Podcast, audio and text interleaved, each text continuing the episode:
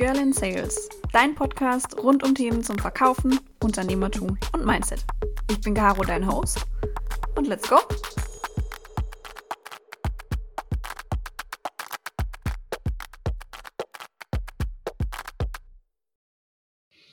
Hallo meine Lieben, es freut mich sehr, dass ihr zu einer neuen Folge Girl in Sales eingeschaltet habt und vielleicht ganz kurze Trigger Warning am Anfang. Ich hoffe, ihr seht es mir nach, falls ich mich heute verplappere oder ohnmächtig werde. Denn es ist heute ein Tag, auf den ich mich schon sehr lange gefreut habe. Ich habe heute jemanden zu Gast, von dem ich, glaube ich, behaupten kann, dass ich bisher fast am meisten von ihm über Vertrieb gelernt habe. Zumindest über das Medium Podcast. Und sein Podcast ist tatsächlich auch der, den ich als allererstes empfehle, wenn ich nach Sales Podcasts als Empfehlung gefragt werde. Drumroll, ich habe heute den lieben Stefan Heinrich bei mir zu Gast. Herzlichen Dank für die Einladung und ich freue mich drauf, bin schon gespannt. Ja, ich freue mich auch sehr, dass du heute hier bist. Worum soll es heute gehen? Ich ähm, möchte dir heute eine sehr, sehr große Frage stellen. Und zwar die Frage, kann man als alter weißer Mann im Sales noch etwas lernen? Aber bevor wir anfangen mit unserem Thema, ich glaube zwar nicht, dass es notwendig ist, aber falls wir doch mal jemanden dabei haben sollten, der dich noch nicht kennt, stell dich mal vor. Stefan, wer bist du in sieben Sätzen? Erzähl uns was zu dir. Ja, ich bin mit Jahrgang 1964 wahrscheinlich einer der ältesten Nerds Deutschlands. Habe ähm, meine Jugend damit verbracht, schon als Teenager im, in der, im Karstadt vor dem Commodore PET zu stehen und da irgendwas zu programmieren, bis die mich weggejagt haben. Und habe dann meine Karriere gemacht in, in der IT, bis 2000, habe auch mal tatsächlich ein Jahr für Steve Jobs gearbeitet als Marketing Manager Next Deutschland und auch ein Projekt mit Bill Gates gemacht, als es noch darum ging, dass man erklären musste, wozu man eine Maus braucht. Also ich bin da wirklich ähm, ziemlich früh eingestiegen in diese IT-Branche und seit 2001 beschäftige ich mich damit, Menschen, die Lösungen und nicht Produkte verkaufen, also Projekte statt Produkte, denen dabei zu helfen, das Ganze methodischer auf der Basis von modernen psychologischen, neurowissenschaftlichen Kommunikationsideen so zu machen, dass es methodisch besser funktioniert. Ja, und das machst du eigentlich ganz gut, sofern ich das zumindest beurteilen kann, podcastseitig. Aber lass uns mal im Thema einsteigen. Ähm, ich habe mir diese Frage tatsächlich rausgesucht, weil du die neulich in einem LinkedIn-Posting thematisiert hast. Dieses kann ich als alter weißer Mann im Sales noch etwas lernen. Aber lass uns doch vielleicht noch mal ein, zwei Meter weiter vorne anfangen. Wenn die meisten an Vertrieb denken, dann denken sie an Tupperware-Partys, Bofrost-Männer oder Versicherungsvertreter und bekommen jetzt schon Gänsehaut, wenn ich das so aufzähle. Ähm, jetzt weißt du und ich weiß das und unsere Hörer wissen das auch. Das ist ja eigentlich nicht so der Otto-Normalvertriebler, zumindest im B2B. Aber woran glaubst du, liegt es, dass unser allgemeines Bild vom Vertrieb diesen Drückerkolonnencharakter hat? Liegt es an den alten weißen Männern, die bis dato leider in den meisten Fällen den Vertrieb immer noch dominieren? Ich glaube, es liegt daran, dass es unterschiedliche Geschäftsmodelle gibt, die unterschiedliche Rollenbilder für Verkäufer brauchen. Also das, was du jetzt ansprichst, ist ja dieser klassische abschlussorientierte Vertriebsansatz, der ist durchaus sinnvoll. Also nehmen wir mal ein Beispiel. Wenn ich einen Telefonshop verhabe, wo ich Handyverträge verkaufen will, egal jetzt von welcher Marke, dann muss ich abschlussorientiert verkaufen, weil niemand geht noch ein zweites Mal in den Telefonladen, um dann doch zu kaufen. Da geht er woanders hin oder lässt sich von einem anderen Impuls steuern, wie auch immer. Deswegen brauchen wir dort diese Leute. Und das sind die, die es schaffen, den Kunden in der richtigen Geschwindigkeit über den Tisch zu ziehen, sodass die Reibungshitze als Nestwärme wahrgenommen wird. Ne? Also dieses klassische, das du jetzt beschrieben hast, von Haustürgeschäft, Stromverträge, Tupperware-Partys, eben unter Druck und abschlussorientiert verkaufen. Das ist eine Form des Vertriebs, die braucht man für bestimmte Geschäftsmodelle. Aber für andere Geschäftsmodelle ist sie eben falsch. Also ich möchte nicht, dass mir mein Steuerberater oder mein Architekt oder vielleicht der Chirurg, mit dem ich eine Herz-OP bespreche, dass der abschlussorientiert verkauft. Das wird nicht erfolgreich sein. Da brauche ich einen beratungsorientierten Ansatz. Und wiederum in anderen Feldern brauche ich vielleicht einen beziehungsorientierten Ansatz, also alles, was mit Marke beispielsweise zu tun hat wo ich sage, ich nehme lieber diese Klamottenmarke oder ich nehme lieber diese Möbelmarke. Das hat was mit, mit der emotionalen Bindung zu tun an eine Sache oder ein Thema. Friseur könnte bei einer Dienstleistung die Bindung sein. Ich gehe immer zum gleichen Friseur, obwohl, was will man schon falsch machen mit meiner Frisur, ja, aber äh, trotzdem habe ich da eine Bindung. Und das vierte Geschäftsmodell wäre dann preisorientiert, also Aldi, Lidl, Netto Plus. Da gehe ich hin, weil ich weiß, wenn ich da eine Butter kaufe, dann habe ich auf jeden Fall schon mal den günstigsten Preis. Niemand verkauft Butter billiger als Aldi. So, und jetzt habe ich vier ganz unterschiedliche Geschäftsmodelle. Bei dem letzteren brauche ich keinen Verkäufer, sondern nur Regaleinräumer. Wir haben keine Verkäufer bei Aldi, gibt es nicht. Auch nicht bei Amazon. Da ist einfach klar, wenn ich da was kaufe, ein Klick fertig. Aber es gibt andere Geschäftsmodelle und eben bei dem beratungsorientierten und bei dem beziehungsorientierten Ansatz brauche ich völlig andere Rollenmodelle im Vertrieb, Verhaltensmodelle für den Verkäufer. Und wenn man nur diesen Blick auf dieses eine hat, also diesen Haustürverchecker, ja, dann täuscht man sich eben. Es gibt auch noch ganz andere Wege, was zu verkaufen. Das stimmt. Ich kann mir aber auch zum Beispiel gut vorstellen, dass es hier sehr viel mit den Berührungspunkten im privaten Umfeld zu tun hat. Also wer jetzt nicht unbedingt im B2B-Sales oder Marketing arbeitet, für den ist natürlich der Eintritt Sales als Bofrost-Mitarbeiter, Avon-Beraterin oder eben dann klassisch Versicherungsmakler nochmal ein ganz anderer, weil man ja doch irgendwie immer einen Freund oder einen Bekannten oder jemanden aus der Nachbarschaft hat, der so einen Job ausübt, oder? Naja, schau, wenn, wenn dein Job ist, an der Haustüre Stromverträge zu verkaufen, dann ist es ein Modell so, dass du weißt, du musst bei 100 Türen klingeln, um dreimal reingelassen zu werden zwei Verträge abzuschließen, von denen einer dann nicht storniert wird. Das ist einfach die Ernteformel. Also brauchst du jemand, der von seiner Persönlichkeit und von seiner Fähigkeit in der Lage ist, 100 mal, 200 mal, 300 mal zu klingeln, in dem Bewusstsein, ich werde pro 100 mal klingeln wahrscheinlich nur am Ende einen Erfolg haben.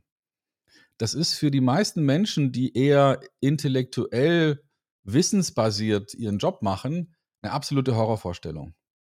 99 Mal abgewiesen zu werden für einen Erfolg. Das hält man im Kopf nicht aus, wenn man nicht dafür die passende Persönlichkeit hat.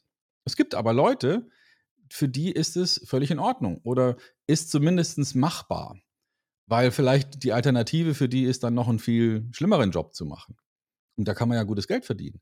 Aber es ist tatsächlich so, dass jemand, der jetzt eher ein Kontakter ist, also eher beziehungsorientiert verkaufen will und kann, für den ist jemand, der so ein Drückerjäger ist, das ist absolute No-Go. Aber wir brauchen die für genau diese Aufgaben. Und wiederum für den Jäger ist jemand, der Kuschelvertrieb macht, eine absolute Flachpfeife, die es nie zu was bringen wird. Stimmt ja auch, weil so ein Kuschelverkäufer, der würde an der Haustür untergehen. Und letztlich kommt es also darauf an, sich zu überlegen, was habe ich für ein Geschäftsmodell, was für eine Vertriebsstrategie passt dann zu meinem Geschäftsmodell und welche Leute können sich in so eine Strategie schnell und einfach eingewöhnen. Ne, die muss ja auch gefallen, weil man will ja nicht jetzt jeden Morgen sich selber zur Arbeit irgendwie peitschen müssen, sondern das muss ja auch in gewisser Weise Freude bereiten. Ja gut, in dem Fall ist man dann, egal in welchem Job, äh, wahrscheinlich nicht mehr lang erfolgreich und glücklich. Aber bleiben wir vielleicht mal bei diesem Beratungsansatz, den du jetzt gerade genannt hast. Auf den würde ich mich auch gerne fokussieren wollen, weil ich meine, ich bin selber im B2B Software Sales tätig und die meisten, die uns zuhören, sind im B2B Vertrieb. Deswegen passt das, glaube ich, auch ganz gut. Und wenn ich mich jetzt mal so erinnere, wen ich in den letzten Wochen und Monaten auf LinkedIn gesehen habe, der entweder Umsatzträger ist in einer Firma oder strategische Verantwortung für den Vertrieb hat, also den Vertrieb leitet, dann sind das meistens Männer. Und in den allermeisten Fällen Klammer auf, Mittel, Klammer zu, alte, weiße Männer.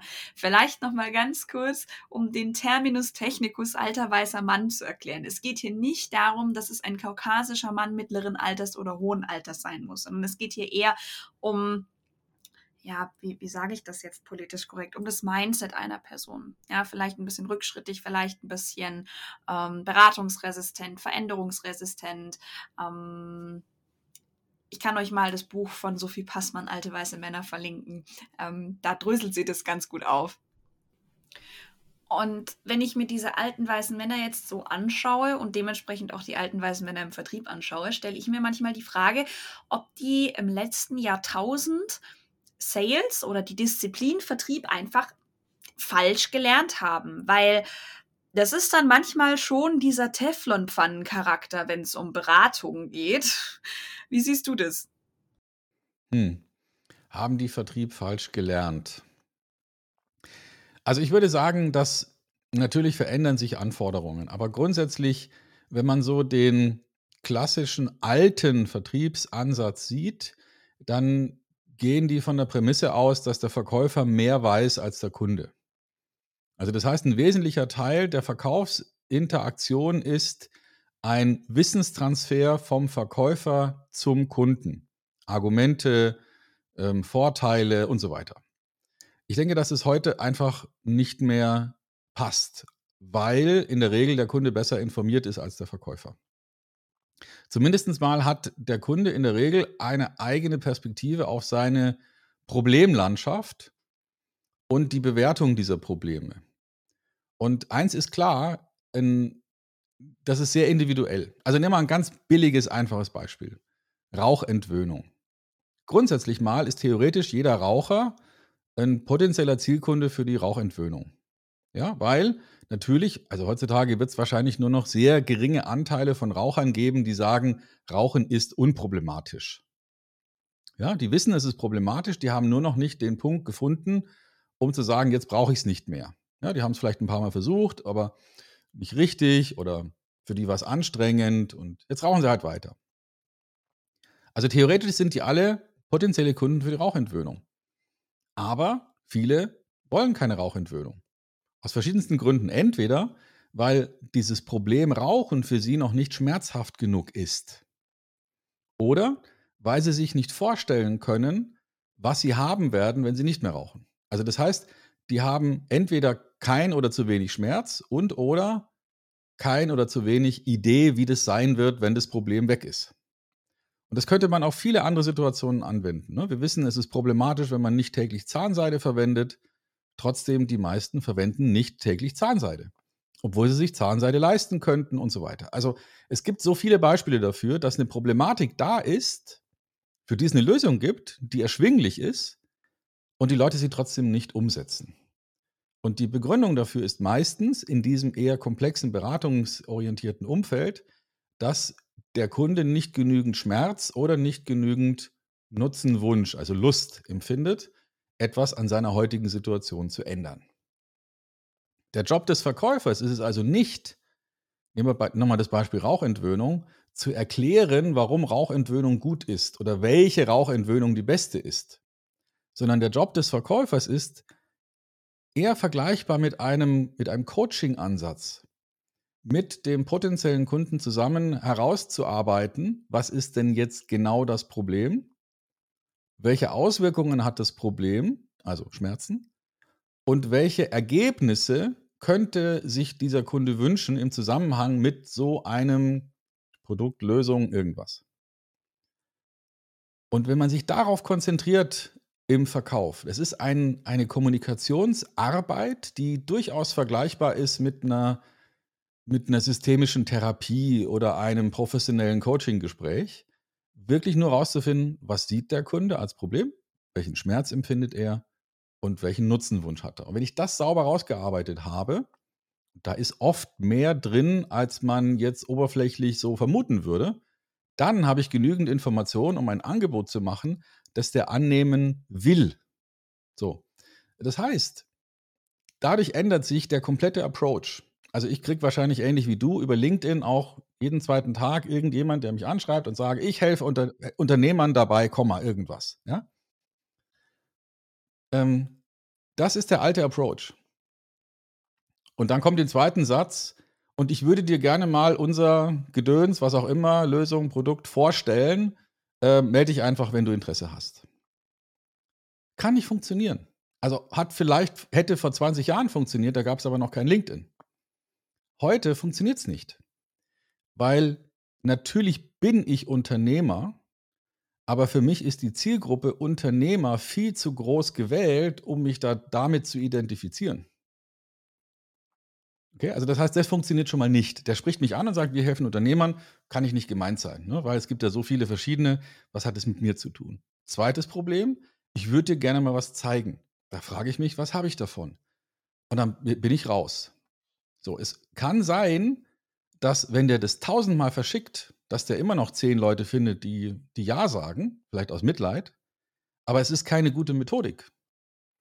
Eine bessere Methodik wäre, wenn er mich anschreiben würde, wüsste beispielsweise, dass ich ein Bildungsunternehmer bin und würde sagen, wir beschäftigen uns gerade mit der Frage, warum Bildungsunternehmer, und jetzt kommt irgendeine Frage, mit der ich mich wirklich beschäftige, und da hätte ich mal ganz gerne Ihre Meinung dazu. Wenn Sie Lust haben, Sie uns doch mal reden.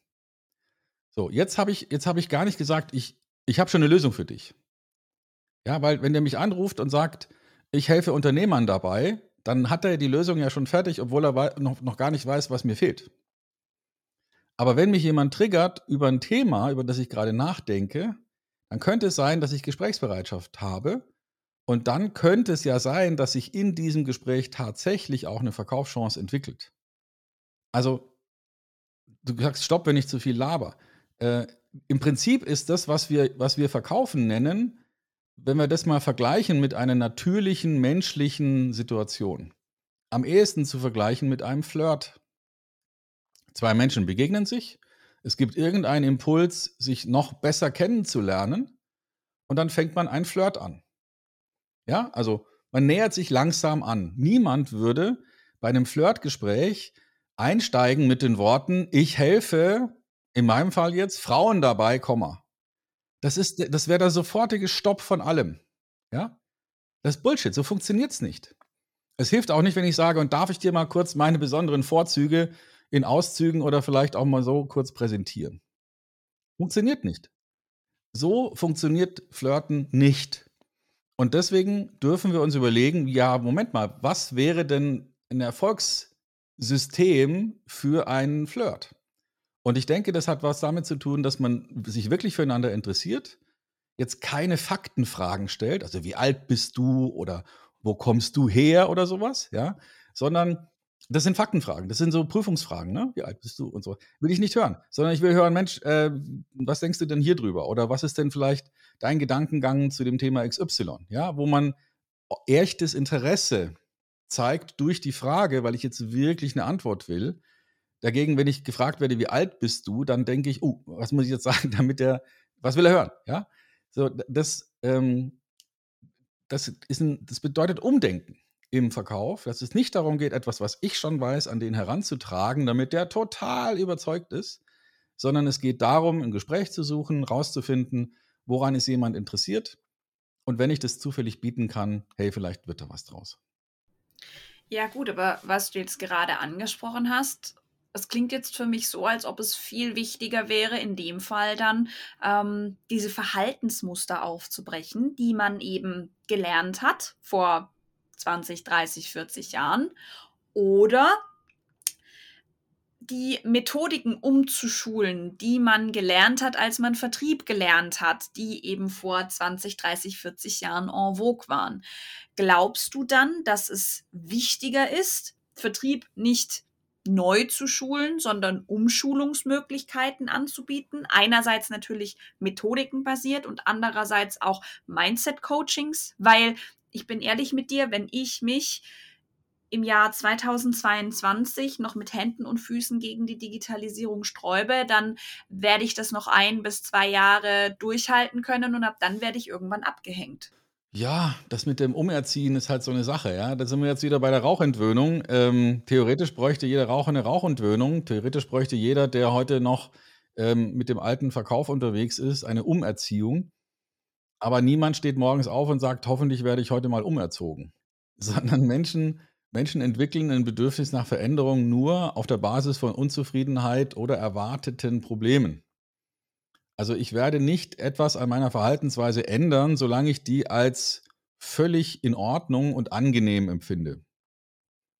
Erst wenn ich beginne zu erkennen, oh, das, was ich da jetzt gerade mache, ist problematisch und wird schmerzhafte Auswirkungen haben, erst dann werde ich etwas ändern. Also ich erlebe das, wenn ich mit meinen Kunden Veränderungsprojekte mache. dann ist so ein typischer Verlauf, wenn es schief geht, dass beispielsweise der Chef, der Geschäftsführer, der Vertriebsleiter merkt, okay, wir müssen, wir brauchen jetzt hier mal einen digitalen Unterbau, wir brauchen eine Lead-Generierung, wir brauchen ein CRM-System und so weiter. Und dann beginnt man vielleicht ein gemeinsames Projekt und dann landet man irgendwann hm, so in einem Team von vielleicht ähm, 5, 10, 15 erfahrenen Außendienstmitarbeitern. Und die sitzen dann da und sagen, also bisher habe ich folgendermaßen gearbeitet. Ich habe hier so ein Notizbuch äh, und was mir helfen würde, ist, wenn mir jemand was ausdruckt, was ich dann in dieses Notizbuch reinlegen kann. Ähm, und dann und so, ja. Und ich plane dann immer meine Tour, ne? weil ich bin ja Außendienstmitarbeiter, ich muss ja ins Auto sitzen und rumfahren. Ich plane dann meine Tour und dann besuche ich meine Kunden. Und, und so mache ich das bisher. Und wenn man dann sagt, ja, okay, nur das ist jetzt nicht mehr der Approach, den wir jetzt haben, sondern wir haben eine andere Idee, wir wollen ähm, weiß ich nicht, ähm, Content-basiert Leads generieren und dann führen wir Vorgespräche am Telefon und daraus entwickeln sich dann Kundentermine, wenn nötig. Und das könnte sein, dass du am Montag dahin fährst und am, einem, am Dienstag nirgends, sondern vom, vom Büro aus vielleicht Videocall-Termine machst oder telefonierst und am Mittwoch fährst halt wieder woanders hin. Und dann sagen die, nee, so funktioniert es hier bei uns nicht, ähm, so mache ich das nicht. Dann kommt es eben darauf an, wer knickt ein. Ja, also sagt der Geschäftsführer, uiuiui, wir haben hier Fachkräftemangel und ich finde nie wieder gute Verkäufer und dann machen wir es halt weiterhin so. Ähm, oder sagt er, nein, wir müssen gucken, dass wir wettbewerbsfähig bleiben und auf diesem Wege bleiben wir nicht wettbewerbsfähig, sondern sind abhängig von persönlichen ähm, Befindlichkeiten einzelner Mitarbeiter und das können wir uns nicht leisten. So, das ist ganz simpel die die Entscheidung. Und wenn jemand dann eben sich durchsetzt, dann wird es vielleicht auch ein bisschen hässlich und ein bisschen unangenehm und ein bisschen nervig für alle. Aber am Ende wird es gut. Und niemand hat ja Bock, was Neues zu lernen. Ja, also wenn jetzt, keine Ahnung, jeder hat es schon mal erlebt, vielleicht jetzt sich die Oberfläche von Facebook verändert und plötzlich sind die Buttons woanders und sagt jeder, was soll denn der Scheiß? Ja. Äh, aber dann hat man sich auch wieder dran gewöhnt. Aber niemand hat Lust auf Veränderung. Ja? Niemand sagt, ich möchte mich jetzt gerne verändern.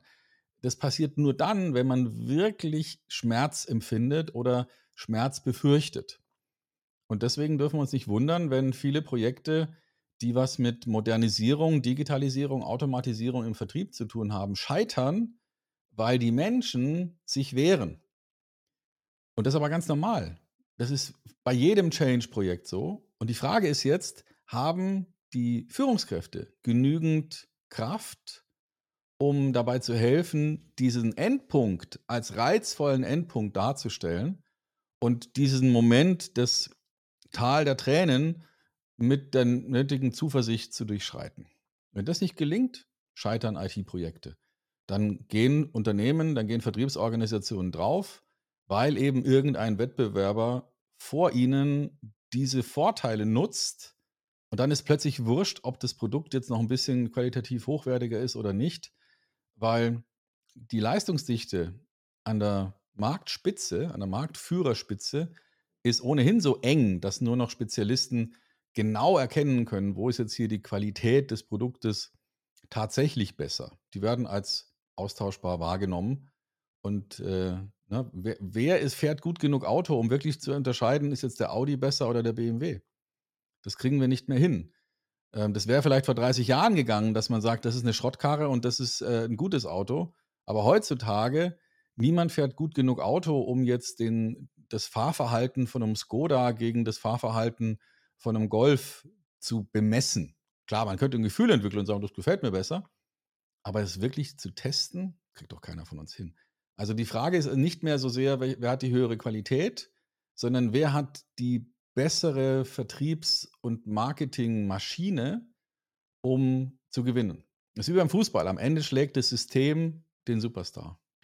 Ja, gut. Was man jetzt vielleicht aber auch merkt, wenn man dir zuhört, ist, ähm, du bist wahrscheinlich eher ein schlechtes Beispiel für einen alten weißen Mann. Auch wenn du, und nein, das ist nicht böse gemeint, vielleicht vom Aussehen her erstmal als alter weißer Mann wirken könntest, merkt man, du bist zu offen für deine Generation. Wie kannst du nur? Ein Spaß.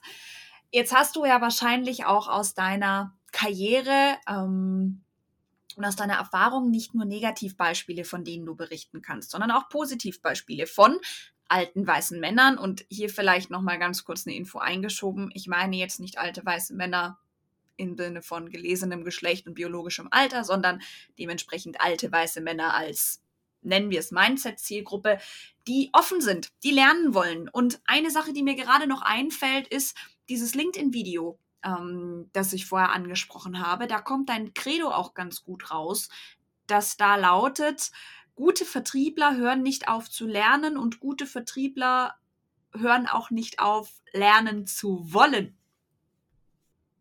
Und da ist jetzt einfach mal so meine Frage, was macht denn diese Positivbeispiele aus? Also die werden ja jetzt wahrscheinlich nicht jeden Morgen mit diesem angesprochenen Schmerz aufwachen und sagen, oh, aber jetzt muss ich was machen. Ne? Ansonsten habe ich morgen keinen Job mehr. Naja, also es gibt natürlich schon unterschiedliche Persönlichkeiten. Persönlichkeit ist das, wie wir uns immer wieder systematisch verhalten. Und also wie so ein Betriebssystem für unser Verhalten. Ja? Und auf einem Betriebssystem vom Mac kann man leichter sowas wie Photoshop herstellen. Gibt es aber auch für Windows. Ist halt aufwendiger herzustellen. Aber das gleiche Verhalten, Applikation, Photoshop, kriege ich auf beiden Betriebssystemen.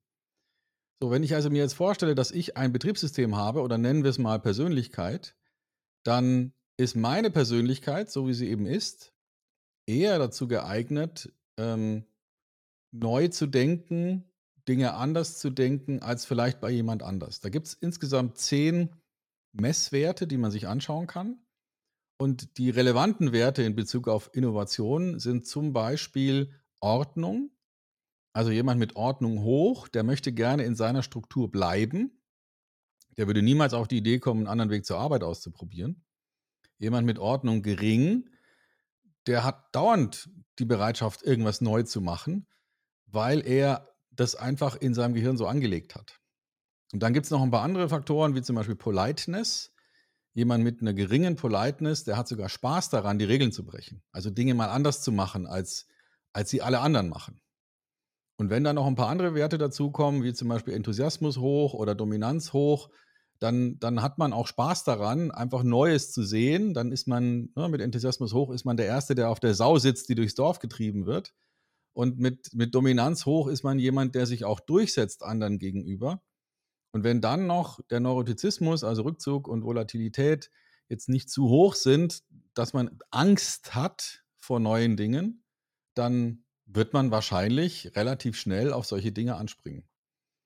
Wenn jetzt die Persönlichkeit genau umgekehrt ist, also wenn ich hoch bin in Ordnung, hoch in Politeness, vielleicht auch eine hohe Volatilität habe, dann werd, und, und einen geringen Enthusiasmus, dann werde ich so schnell nichts Neues als positiv empfinden, sondern eher als Bedrohung. Das ändert aber nichts, ja, weil die Digitalisierung fragt ja nicht nach deiner Persönlichkeit. Ja. Es ist nur hilfreich, wenn man bei sich selbst erkennt, schau mal, mein Gehirn, und da sind wir jetzt bei Diversity, ist halt anders gebaut. Ja, heute würde niemand ernstzunehmend jemand wegen seiner Hautfarbe oder seinem Geschlecht deswegen für ungeeignet erklären. Das ist Unsinn. Also das passiert wirklich nur noch bei Leuten, die es überhaupt nicht verstanden haben. Aber man ist relativ schnell dabei zu sagen, ja, guck mal, der mit seiner Persönlichkeit, den können wir hier nicht gebrauchen. Und die Frage ist, äh, das ist natürlich einerseits berechtigt, weil Menschen mit einer bestimmten Persönlichkeit tun sich mit bestimmten Dingen schwer, sind aber gleichzeitig auch hervorragend geeignet, um andere Dinge leichter, schneller, besser zu können. Also ich hätte jetzt ganz, ganz gerne jemand als Buchhalter, der Ordnung hoch hat. Ja, und vielleicht auch Politeness hoch und vielleicht auch ähm, Volatilität, also die Alarmanlage, relativ scharf eingestellt. Ob ich den jetzt unbedingt als Innovationsdirektor einstellen würde, wage ich zu bezweifeln. Ja, aber ähm, ich könnte mir auch Leute vorstellen, die eben nicht diese Werte haben und trotzdem gute Buchhalter sind. Die kostet es halt dann mehr Kraft. Aber um die Frage kurz zu beantworten, es hängt tatsächlich mit unserer Persönlichkeit zusammen und natürlich auch mit den Verhaltensweisen und Denksystemen, die wir uns geschaffen haben, um mit unserer Persönlichkeit umzugehen. Ja, stimmt. Jetzt, wo ich so drüber nachdenke, und ich weiß ja auch immer, was du in deinem Podcast so erzählst, macht es natürlich schon Sinn, dass die Persönlichkeit hier eine wichtige Rolle spielt. Und auch die Persönlichkeit ist dann wieder geprimed durch das Mindset der Generation, in der wir groß geworden sind, das Mindset unserer elterlichen Generation, den Bildungsweg, das soziale Milieu, in dem wir aufgewachsen sind und, und, und. Macht Sinn. Warum bin ich da noch nicht früher drauf gekommen? Fair point. Bevor wir jetzt gleich zu deinen berühmten letzten Worten kommen, ähm, kommt mir gerade noch eine Idee. Welche Gedanken oder Denkanstöße hast du denn manchmal im Kopf, wenn du vor diesen alten weißen Männern stehst, wo du denkst, so, boah, das würde ich dir jetzt gerne mit auf den Weg geben. Vielleicht bringt es ja was. Ja, also der, der Gedanke ist äh, übrigens auch neulich als, als äh, ein Buchtitel verwendet worden. Glaub nicht alles, was du denkst. Das Gehirn ist auch nur ein Organ und wer würde sich schon von seiner Milz vorschreiben lassen, wie er zu leben hat? Ja, also es ist, äh, du hast Gedanken und die sind nicht unbedingt richtig. Und wenn man das mal als grundsätzliche Tatsache akzeptiert, dann tut man sich viel leichter damit, in einer Welt, in der sich dauernd Dinge ändern, zurechtzukommen und vielleicht auch mal neue Denkwege auszuprobieren. Ist tatsächlich ein sehr gutes Buch. Ich glaube, das ist von Kurt Krömer, Comedian. Verlinke ich euch mal in den Shownotes, kann ich wärmstens empfehlen, genauso wie seine Show Chez Krömer. Göttlich. Aber jetzt Butter bei die Fische, Stefan. Berühmte letzte Worte von dir. Berühmte letzte Worte von mir. Hm. Also beim Beifahrer ist es ja rechts ist frei. Und bei mir wäre es ähm, vielleicht, versuch nichts zu verkaufen, gib deinen Kunden die Möglichkeit, eine gute Entscheidung zu treffen. Und der Rest passiert dann von alleine. Stefan, besser hätte ich es nicht sagen können, um die Folge hier abzuschließen. Vielen, vielen lieben Dank dir, dass du heute dabei warst und dein Wissen mit uns geteilt hast. Ihr findet, wie immer, ihr kennt mich, alles Wichtige, was wir angesprochen haben, was wir empfohlen haben in den Show Notes. Ich wünsche euch morgen einen wunderschönen Wochenabschluss. Nächste Woche Happy Selling. Wir hören uns ganz bald wieder. Bis dann. Ciao, ciao.